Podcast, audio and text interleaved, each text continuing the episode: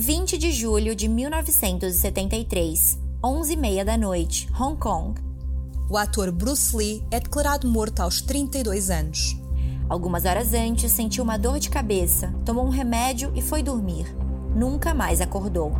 Seis dias depois da morte, é lançado O Dragão Ataca, filme que transformaria Bruce Lee numa lenda das artes marciais. Eu sou Samia Fiates. Eu sou Cláudia Sérgio. E este é o Crime sob o Holofote.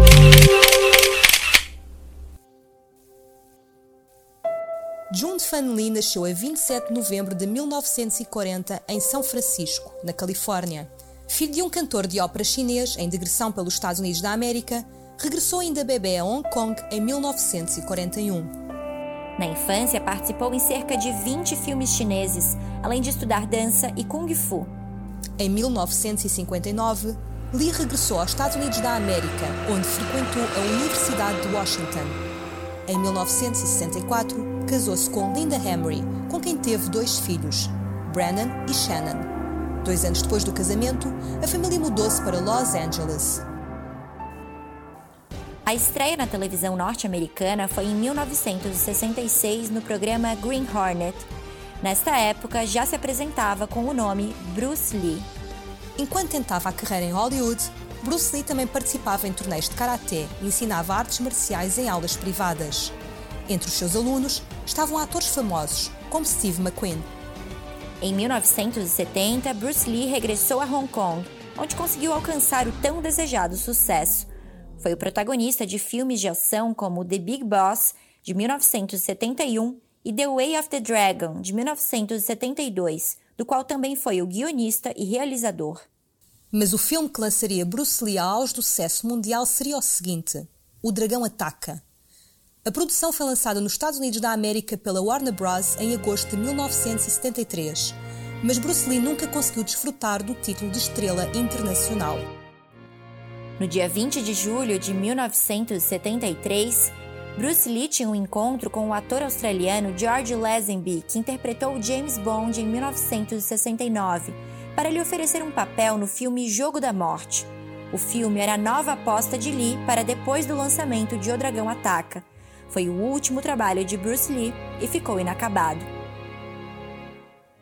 Antes do jantar com o ator australiano, Bruce Lee esteve no apartamento da atriz Betty Tingpei, onde chegou por volta das 5 da tarde, acompanhado por Raymond Shaw, parceiro de negócios de Lee.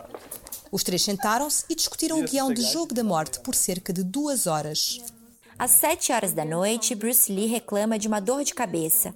Betty dá-lhe um remédio para a dor que contém aspirina. O ator vai dormir. Raymond decide sair para jantar e deixa Bruce Lee e Betty Tingpei no apartamento sozinhos. Às nove e meia da noite, Raymond liga para saber como está Bruce Lee. Betty responde: Não consigo acordá-lo. Em depoimento à polícia, Raymond disse que voltou para o apartamento e ligou para o seu médico pessoal cerca de 20 vezes, mas o médico não atendeu. Então, Raymond ligou para o médico pessoal de Betty. Por volta das 10 e 10 da noite, o Dr. Eugene Shu chega e descobre que Bruce Lee não tem batimentos cardíacos. O médico faz manobras de reanimação que não são bem sucedidas. É o Dr. Shu quem liga para a ambulância. Bruce Lee foi levado para o hospital às 11 da noite. A morte foi oficialmente anunciada às 11h30 da noite. Para evitar escândalos, Raymond Shaw informou à imprensa que Bruce Lee morreu depois de colapsar em casa, na companhia da mulher Linda. Mas três dias depois da morte, os tabloides já sabiam que o ator tinha morrido no apartamento de Betty, apontada como amante de Lee. O The China Star escreveu: O quarto perfumado de Betty Tingpei matou o dragão. O caso ganhou as manchetes dos jornais e o público envolveu-se na busca pelas causas da morte. Quando a polícia recebeu uma ameaça de bomba a clamar vingança por Bruce Lee, o governo britânico, responsável pela administração de Hong Kong da época, decidiu reforçar a investigação. A autópsia revelou a causa da morte, um edema cerebral, ou seja, um acumular de líquidos no cérebro. Porém, o médico legista não foi capaz de dizer o que causou o problema. O exame detectou a presença de cannabis no organismo do ator. Dois médicos de Bruce Lee afirmaram que o edema poderia ter sido causado pelo rachixe que o ator consumiu naquela tarde. mas havia outra substância presente no corpo do ator que foi considerada a causa oficial do edema. Um especialista de Londres sugeriu que Bruce Lee teria tido uma alergia severa à aspirina, presente no remédio Equagesic que o ator tomou para a dor da cabeça. O governo britânico aceitou a teoria de anafilaxia e o caso foi encerrado. A morte por uma reação à aspirina aos 32 anos de idade não convenceu a maioria dos fãs do ator, que paralelamente procuraram por novas explicações. Entre as teorias está a de que Bruce Lee teria sido assassinado pela máfia de Hong Kong por se recusar a pagar por proteção, ou por gangsters norte-americanos por se recusar a trabalhar em Hollywood. Mas uma das teorias mais fortes na época sustentava que Betty Ting Pei era a responsável pela morte. Betty era a única pessoa no apartamento quando o ator morreu, o que fizeram as suspeitas recaírem sobre ela. Entre as histórias que circularam estava a de que Betty era amante de Bruce Lee e que o ator tinha morrido enquanto fazia sexo com ela. Numa outra versão, a atriz teria envenenado o ator amando da máfia. A atriz nega que tenha sido a responsável pela morte. Em 2014, aos 67 anos, a atriz disse ao programa chinês A Date with Lu Yu o quanto sofreu com os boatos que circularam na época. A morte de Bruce Lee foi um grande golpe para mim. Eu estava com medo da morte e dos fantasmas. Eu não sabia o que fazer e não havia ninguém para me ajudar.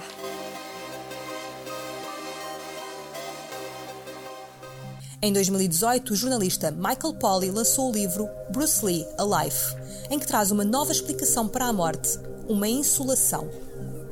Lee era um mestre em artes marciais que tomou aspirina durante boa parte da sua vida adulta sem nunca ter tido efeitos colaterais. Além do mais, uma anafilaxia, a reação alérgica severa, é quase que sempre acompanhada de outros sintomas, como inflamação na traqueia, pescoço, língua e lábios, assim como pele vermelha ao redor da boca. Nos casos fatais, o engolimento da língua bloqueia as vias aéreas e causa asfixia e edema cerebral. A autópsia não revelou sintomas de anafilaxia. Não poderia ter sido uma alergia à aspirina que matou Bruce Lee. Palavras do jornalista num artigo escrito para o canal History em 2018. Michael Polly entrevistou mais de 100 pessoas envolvidas no caso. E, segundo o jornalista, a morte de Bruce Lee está relacionada a um incidente ocorrido algumas semanas antes. Segundo Polly, no dia 10 de maio de 1973, Bruce Lee esteve num pequeno estúdio de dobragem para gravar algumas falas do filme O Dragão Ataca. Era um dos dias mais quentes do mês. O ar-condicionado do estúdio foi desligado para evitar que o ruído atrapalhasse as gravações. Mas o calor fez Bruce Lee ficar tonto. Ele saiu do estúdio para apanhar ar e imediatamente colapsou no chão. Levantou-se, voltou a entrar no estúdio quente e caiu de novo. Foi quando começou a ter uma convulsão violenta. Bruce Lee foi levado ao hospital, onde, segundo Polly, os médicos suspeitaram de um edema cerebral, um dos sintomas de uma insolação intensa. Uma cirurgia para retirar as glândulas sudoríparas das axilas, feita por Bruce Lee alguns meses antes do acidente, pode ter piorado a situação, de acordo com o que Michael Polly disse à Fox News em 2018. Ele não gostava de como o suor aparecia no ecrã. Aparecer bem era o seu trabalho, mas a remoção das glândulas fez com que se tornasse mais difícil dissipar o calor. James Filkins, médico legista do condado de Cook, em Chicago, também não acredita na tese de reação alérgica.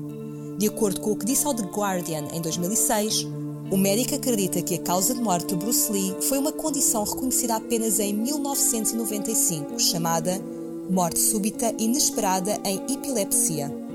Neste caso, a morte é causada por uma convulsão que interrompe os batimentos cardíacos ou a respiração. A condição é mais comum em homens com idades entre os 20 e os 40 anos e pode ser causada por falta de sono e estresse, como justifica o Dr. Filkins ao The Guardian. Naquela época, o Lee estava sob uma grande pressão e muito estresse físico e mental. Quem também duvidou da causa oficial da morte foi o irmão do ator, Robert Lee. A coordenar uma investigação paralela, Robert contratou o antigo investigador da polícia de Hong Kong, Philip Chan. Chan procurou relatos da época e documentos forenses para descobrir a verdadeira causa da morte de Lee. Um dos especialistas ouvidos pelo investigador foi o patologista forense Philip Bae, que acredita que a morte foi resultado de uma reação alérgica, mas não causada pela aspirina. não era algo que Bruce tomava com frequência. Disse o especialista no documentário History Greatest Mysteries Secrets of Bruce Lee's Death de 2021. Para o Dr. Bé, Bruce Lee morreu por uma reação a outra substância presente no analgésico chamada meprobamato. O meprobamato é um tranquilizante e redutor de ansiedade que foi usado em larga escala em 1950, mas recentemente a droga foi banida em muitos países pelos efeitos colaterais graves que podem causar a morte. A tese foi aceita pelo irmão do ator, que considera este capítulo encerrado. O Dragão Ataca foi lançado seis dias depois da morte de Bruce Lee e foi o filme com os maiores lucros de 1973 tendo feito mais de 300 milhões de euros a nível mundial. O filme também foi responsável por transformar Bruce Lee numa das maiores lendas das artes marciais.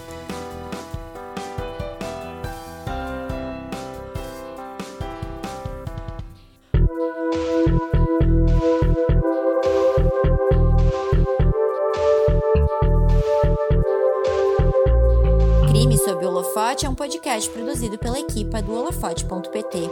Apresentação: Cláudia Sérgio e Samia Fiates. Escrito por Samia Fiates. Captação de som: Jorge Verdasca. Edição: Jorge Verdasca e Samia Fiates.